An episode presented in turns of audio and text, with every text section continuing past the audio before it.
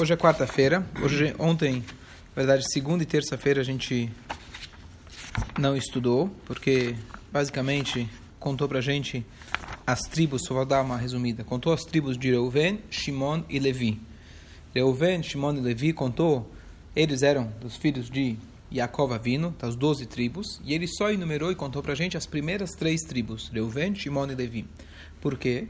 Então, na verdade, a ideia é conseguir chegar na terceira tribo, que é a tribo de Levi, que Levi teve um filho chamado Kehat, Kehat teve um filho chamado Amram, e Amram foi o pai de Moshe, Aaron e Miriam. Então, uma vez que a Torá queria enumerar para a gente, então a Torá contou até lá, desde o início, cronologicamente até lá, e não continuou. E a outra explicação é que quem lembra no final do Humash, da para Humash anterior, para Shad quando Yaakov Avino estava no seu leito de morte, e ele pede para que os filhos se aproximem, ele quer abençoar eles. Os primeiros três filhos, justamente esses, ele ao invés de dar uma brachá, ele admoesta eles. Ele adverte eles, briga com eles. Então, por isso, agora, para, entre aspas, recuperar isso, a Torá volta e conta justamente sobre as famílias dessas primeiras três tribos. Isso que o Rashi comenta para gente.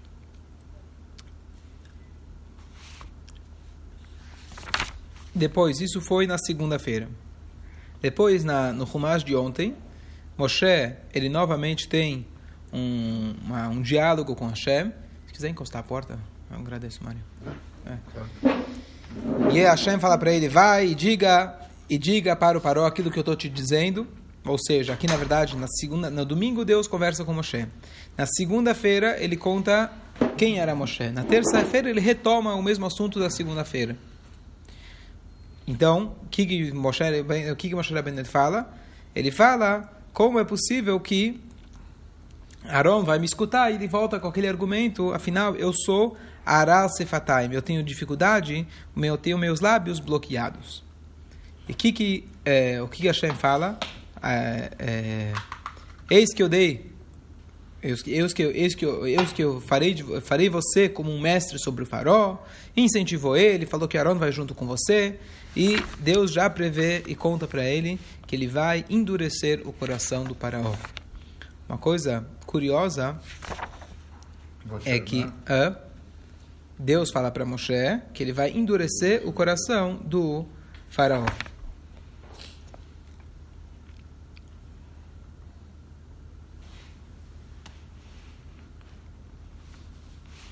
Bom, quarta-feira então.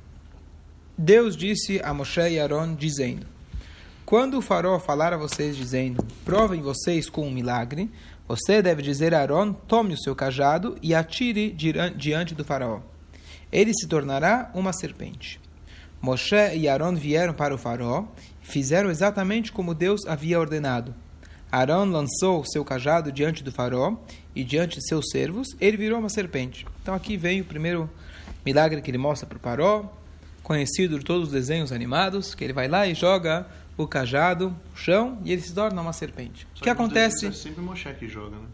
Boa. Então, na verdade, quem? Ele fala pro é, fala pro Aaron pegar o matê, muito bom.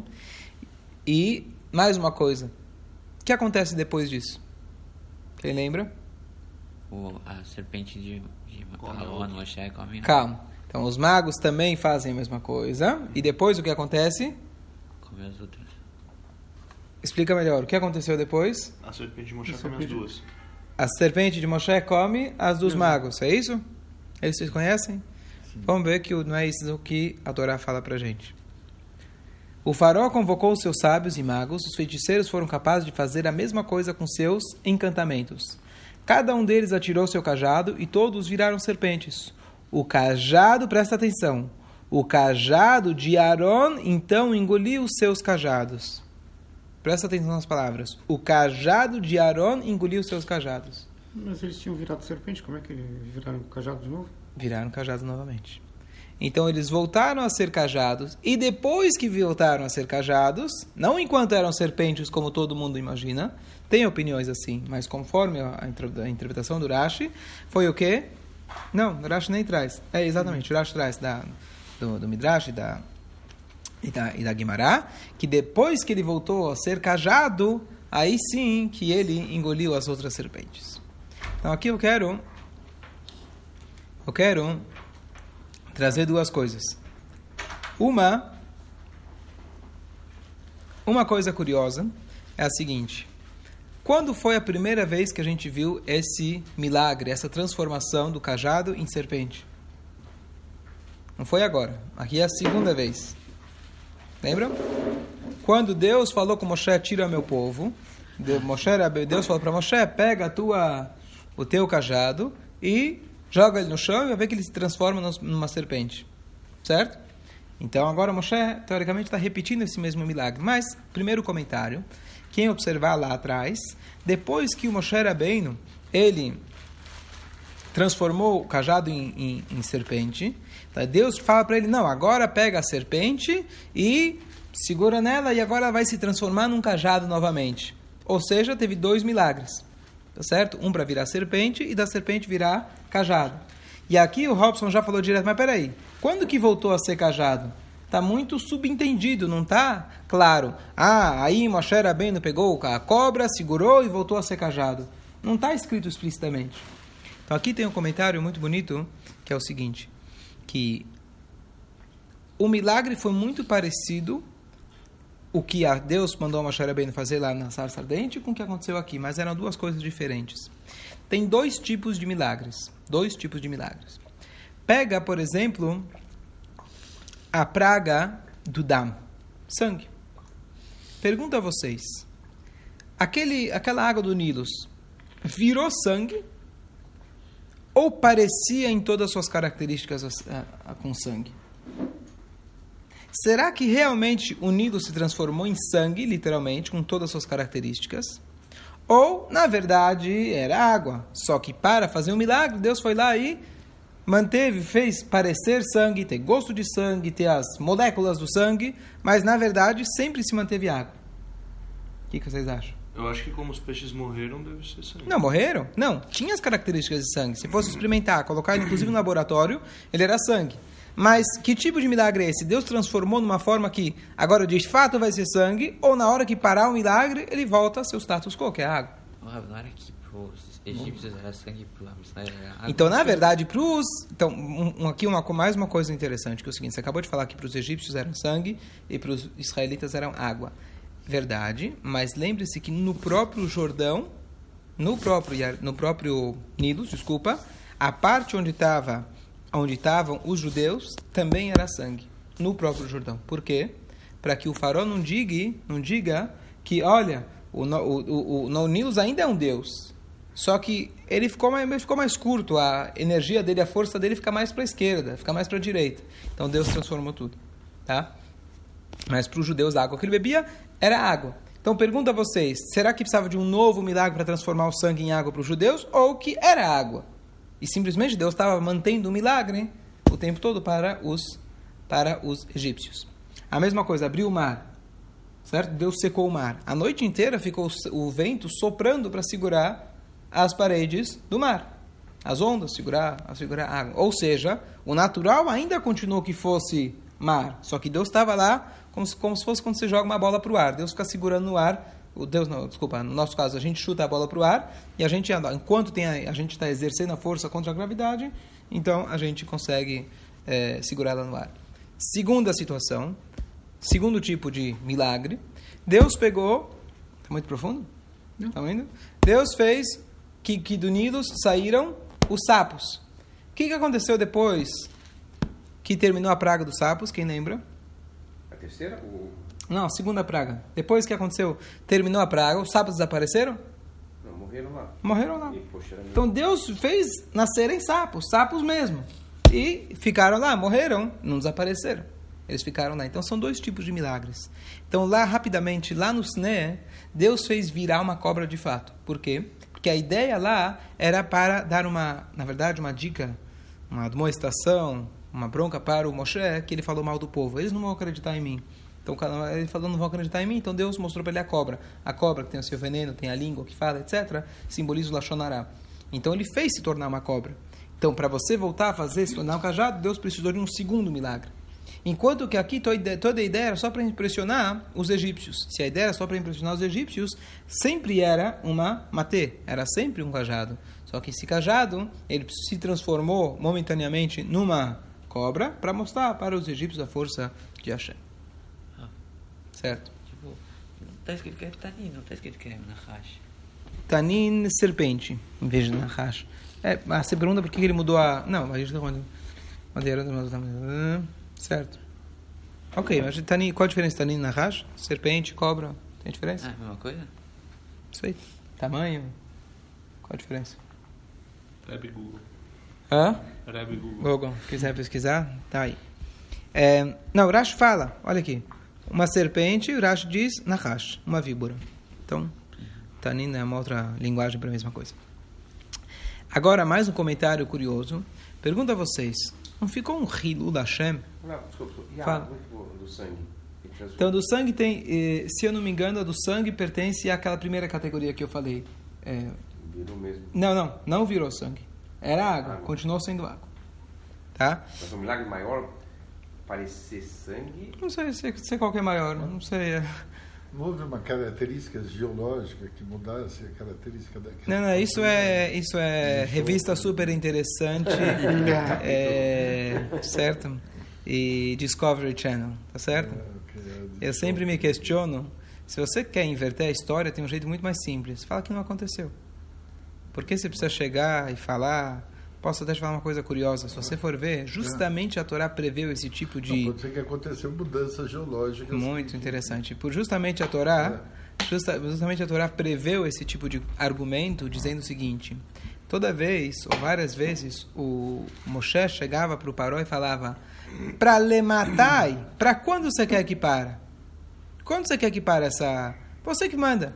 Se você está achando que é uma mu- mutação, como que é que você está falando? Mudança geológica, geológica, você falou? Geológicas. geológica, etc. Então eu quero, não é, não, não sou eu, Moshe, um homem muito inteligente, um cientista, que eu vou prever, eu já estava sabendo que isso estava para acontecer, uma baixa no mar, e por isso as pessoas passaram, etc. É até cômico. É, então, justamente por isso a Torá fala, Moshe sempre falava, sempre muitas vezes falou para o Paró, eu quero que você me diga, quando você quer que para? Quando você falar, é o que vai ser. Não é eu que vou dizer, ah, pai, eu já sabia quanto tempo ia durar, eu fiz os planos de acordo. É Paró que determinava. Ah, eu quero para amanhã. Amanhã então vai ser. Se eu fosse Paró, poderia dizer, não, para agora. Era intervalo entre uma É, outra? então, na verdade, as pragas duravam uma semana, mas não é preciso esse cálculo, não é extremamente preciso. O Rashi fala que as pragas duravam uma semana e ele advertia ele por três semanas. Se eu não me engano, é isso que o Rashi ele comentou a outra hora. Porém, a gente sabe que não é exatamente perfeito, porque, por exemplo, a praga dos primogênitos demorou um instante, certo? Então, não é tudo que era exatamente essa divisão. Agora, mais uma coisa curiosa. Uma coisa que eu sempre me questionei, eu estava vendo agora, ah, esse ano, uma coisa interessante, de que por que será que Deus começou com esses milagrezinhos, entre aspas, mini milagres, que depois o Moshe foi exposto à vergonha? Você chega e fala lá, olha, eu vim aqui, transformei a Mate em Nahash. Hum, parabéns. Chega o Aró, chega o Moshe, chega o Paró, faz igual. Tá bom, engoliu. Mas faz o sangue, eles fazem igual. Faz o Sfardeia, eles fazem igual. Só no Kinim que eles não conseguiam fazer. Que era muito pequeno, eles não conseguiam fazer. Então a pergunta é, por que que Moshe, por que que Deus ordenou Moshe, entre aspas, fazer esse, não é do Hashem, ao contrário, um Hidu Hashem. Você chega lá para fazer uma praga, e aí o Paró também sabe fazer igual. Então uma coisa curiosa é o seguinte, que Hashem propositalmente fez dessa forma pelo seguinte, para que a gente entenda, hoje, quem de nós consegue fazer esse tipo de mágica? Certo? Nem com, nem com, nem com, como chamar isso? Nem no computador a gente consegue, aqueles programas consegue fazer isso. Talvez no computador, tá certo? Como você consegue fazer uma coisa dessas? Então, tarde. Então, o que acontece? Ninguém de nós consegue. O maior mágico do mundo, na atualidade, não consegue transformar uma mate, uma, um cajado, numa, numa cobra. Então, Hashem fez de propósito, para nós que estamos lendo a Torá. Olha que tipo de pessoas estamos falando. Os maiores mágicos que já houveram na face da Terra. Eles que conseguiram fazer a primeira, essa da Nahash, conseguiram fazer Dam e Tzvardeia, até eles que são grandes mágicos, chegaram na percepção que Hashem é o Elohim, que Deus é o único Deus. Então, justamente por isso, Deus deu essa margem de erro, entre aspas, deu esse, essa chance para eles, etc., mostrando, ah, mas vocês também conseguem fazer, mas para depois disso construir, mostrar para nós, olha, mesmo essas pessoas que eram grandes mágicos, eles foram obrigados a reconhecer que Hashem é o único Deus. Então imagina nós, que a gente nem isso consegue fazer. Certo? Essa é a ideia.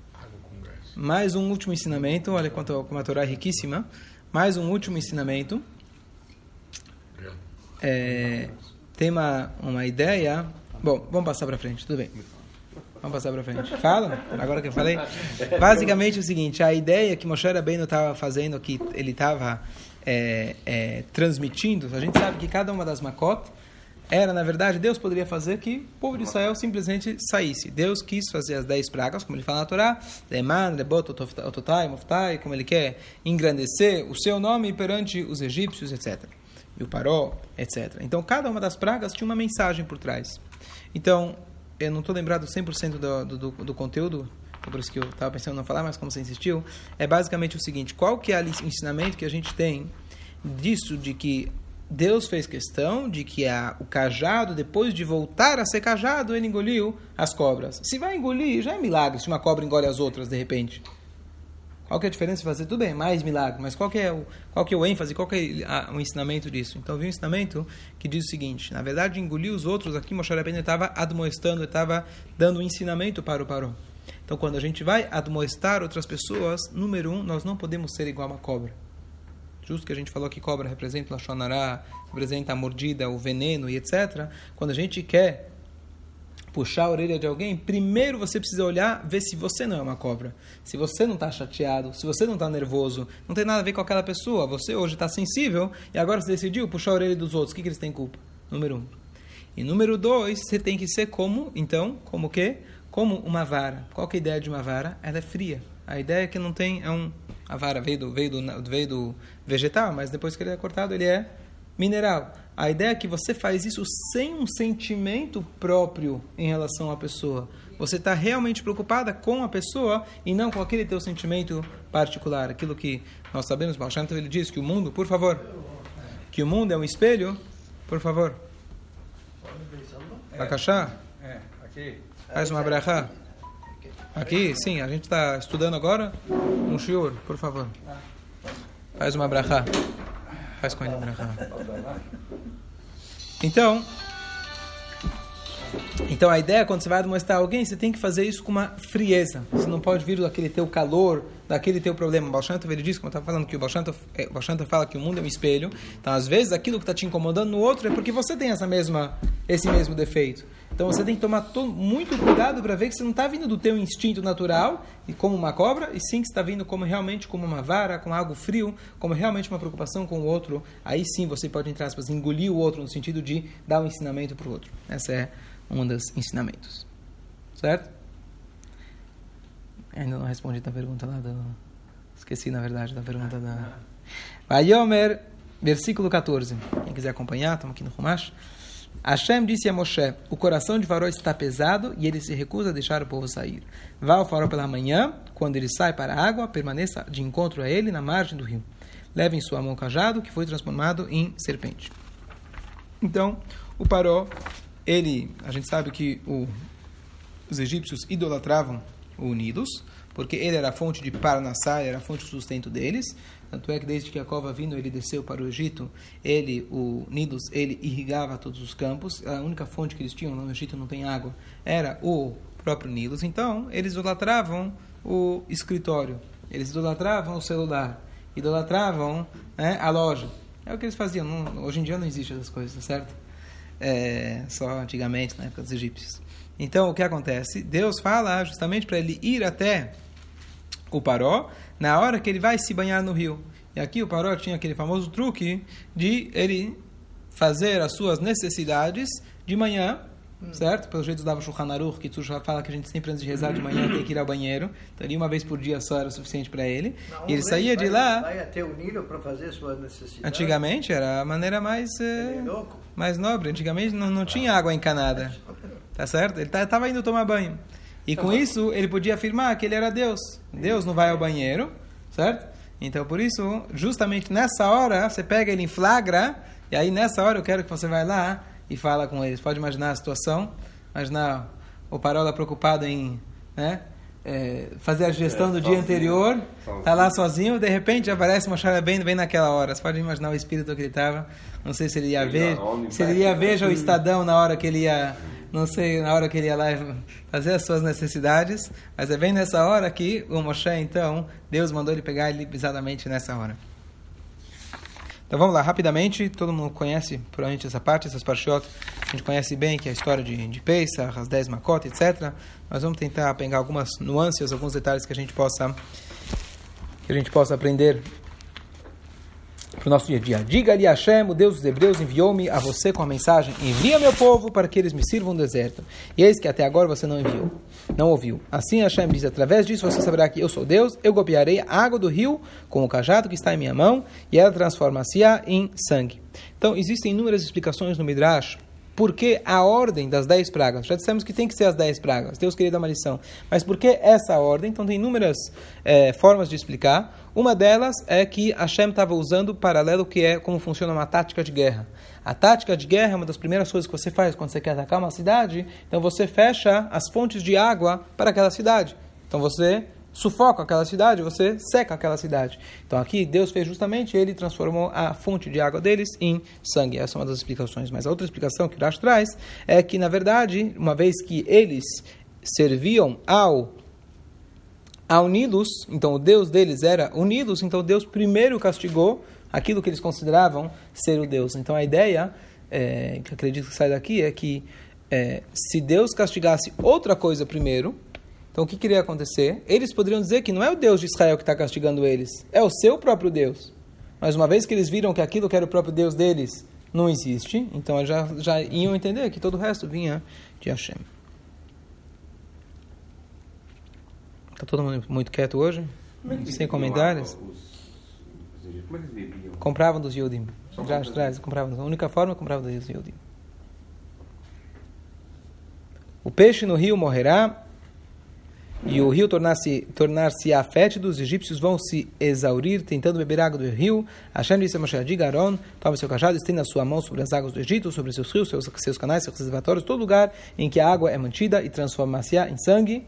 Haverá sangue em toda a terra do Egito e madeiras em madeiras e pedras. Então, eh, madeiras e pedras, e como o Rashi explica, quer dizer, mesmo em objetos de madeira, recipientes de madeira e pedra, eles também, ou seja, aquilo que já tiraram do Nilo também vai se transformar em sangue. Aqui tem um. Eh, um conceito interessante que ele diz, o Rashi ele fala pra gente, porque Aaron tinha que fazer essas primeiras duas pragas, porque Moshe Rabbeinu ele foi salvo pelo rio Nilo pela, quando ele estava na cestinha. E a gente não pode jogar uma pedra no poço que você bebeu água, a gente não pode cuspir no prato que a gente comeu, e a ideia justamente não é dessas, dessas frases que surgiram, mas essa frase surgiu exatamente daquilo que a gente chama de Hakarat Hatov, a gente conseguir reconhecer um Tov que algo nos fez. E aqui é um mineral, é um rio. Se para um rio a gente tem que tomar esse cuidado, muito mais para qualquer pessoa que nos, que nos fez qualquer tipo de eh, bondade, etc.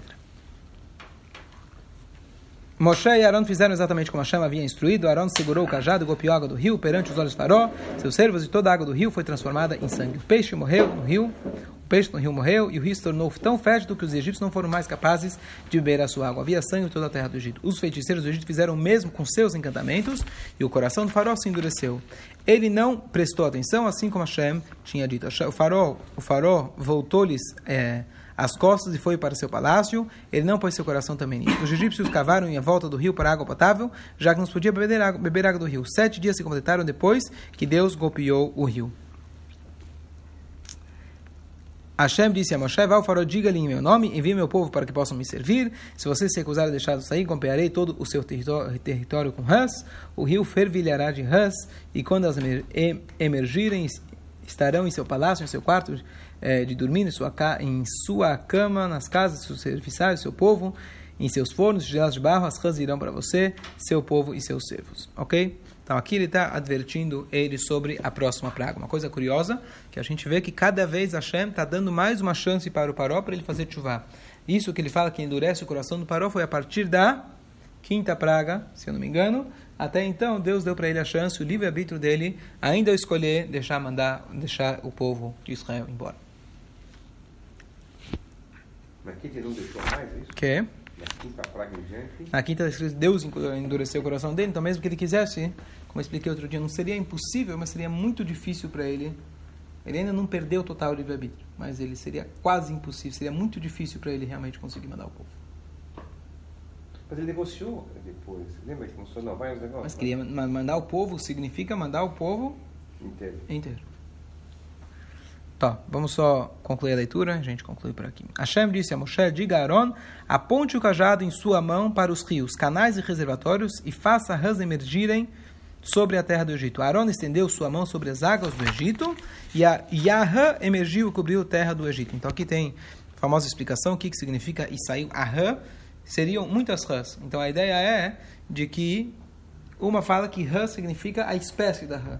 A outra ideia é que saiu uma rã de lá, e nessa rã, quanto mais eles batiam, ela cuspia mais rãs e elas infestaram o Egito. Então, aqui tem um conceito interessante de que, pergunto a vocês, se você percebe que quanto mais você bate, mais rãs saem, então eles deveriam fazer o quê? Parar de bater. Tá certo? Então, na verdade, o instinto humano, infelizmente, é que às vezes é o quê?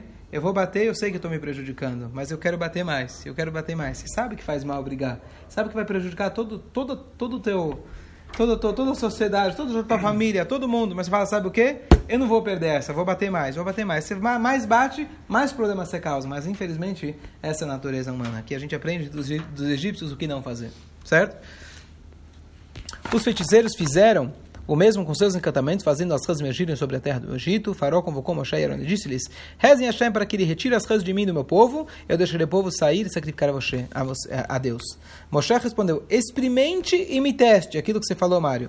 Respondeu: Experimente e me teste. Exatamente quando deverei rezar por você, seu servo, seu povo, para que as rãs partam de você e de seus lares, permanecendo no rio certo? Ele falou, eu quero que você me testa, se você, para você ver realmente que isso é de Hashem. Não é um acontecimento natural que Moshe Rabbeinu, o cientista, já estava prevendo.